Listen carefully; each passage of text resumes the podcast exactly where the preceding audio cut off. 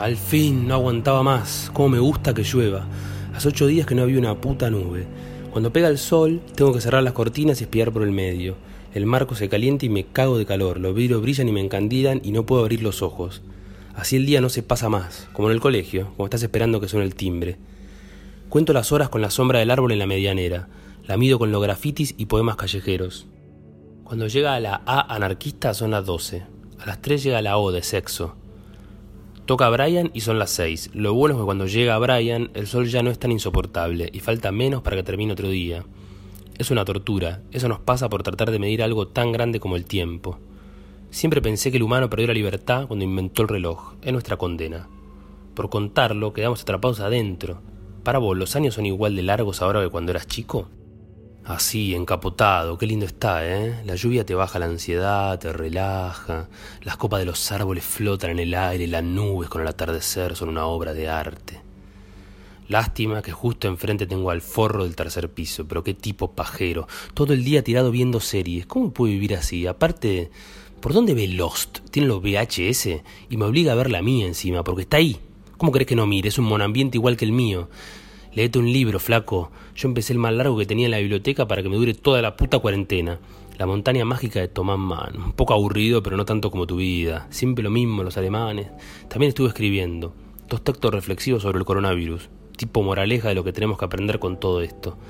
El primero se trata de que la Tierra tiene vida propia y está tratando de eliminarnos. Chan.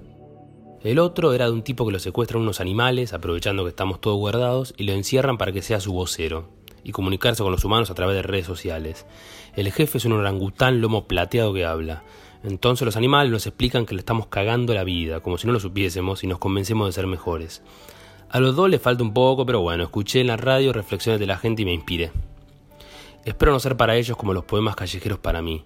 Y tengo otra idea, mira. A Trump, sí, a Donald Trump le agarra coronavirus y muere.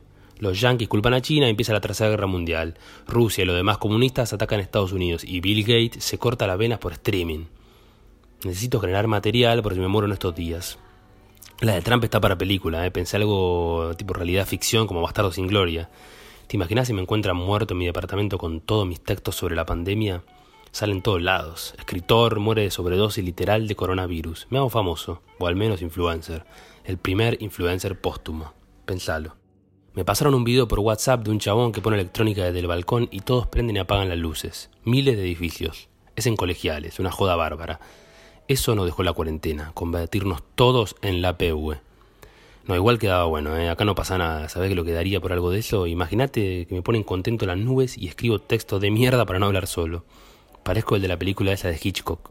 Salvo porque al pajero del tercero no le va a pasar nada. Si grita es para que le lleven algo. Lo que más se escucha acá son los perros. Cuando pasa el camión de bomberos, ladran y aullan todos juntos como si estuvieran festejando. Son muchos. Si no está durmiendo, te digo que es emocionante. El otro día hasta cantaron un jingle de los colchones Canon. Te lo juro, ¿eh? se ve que a ellos también se le graban el cerebro. Al 9 la gente aplaude un poco a los médicos. Algún coto cacerolazo, pero hasta por eso se putean acá. Pensé que en odiar a los políticos estábamos todos de acuerdo, pero no. Hay algunos que le defienden el sueldo, maldita grieta. Son más básicos que los que se bardean por el fútbol. De hecho, el de Racing y el del Rojo se hicieron amigos. Sí, sí. Resulta que mandan los pibes al mismo colegio y los dos tienen un tatuaje de la vela puerca. ¿Se putearán en el próximo clásico? El himno nunca, ¿eh? Ni bubucela, ni tratar de estar mejor, ni resistiré. Ninguna de esas, por suerte. Yo me guardo las puteadas para ellos. Uh, se está despejando, qué mierda. Ya se nota la sombra de la rama, está en la R de amar. ¿Siempre estuvo esa frase? ¿Puede ser que no la haya visto antes? Se acercan tiempos difíciles. Amar es urgente. Capaz que es una medianera que predice el futuro, como esos souvenirs de la costa que adivinan el clima y cambian de color. A mí por lo menos me recuerda mi condena.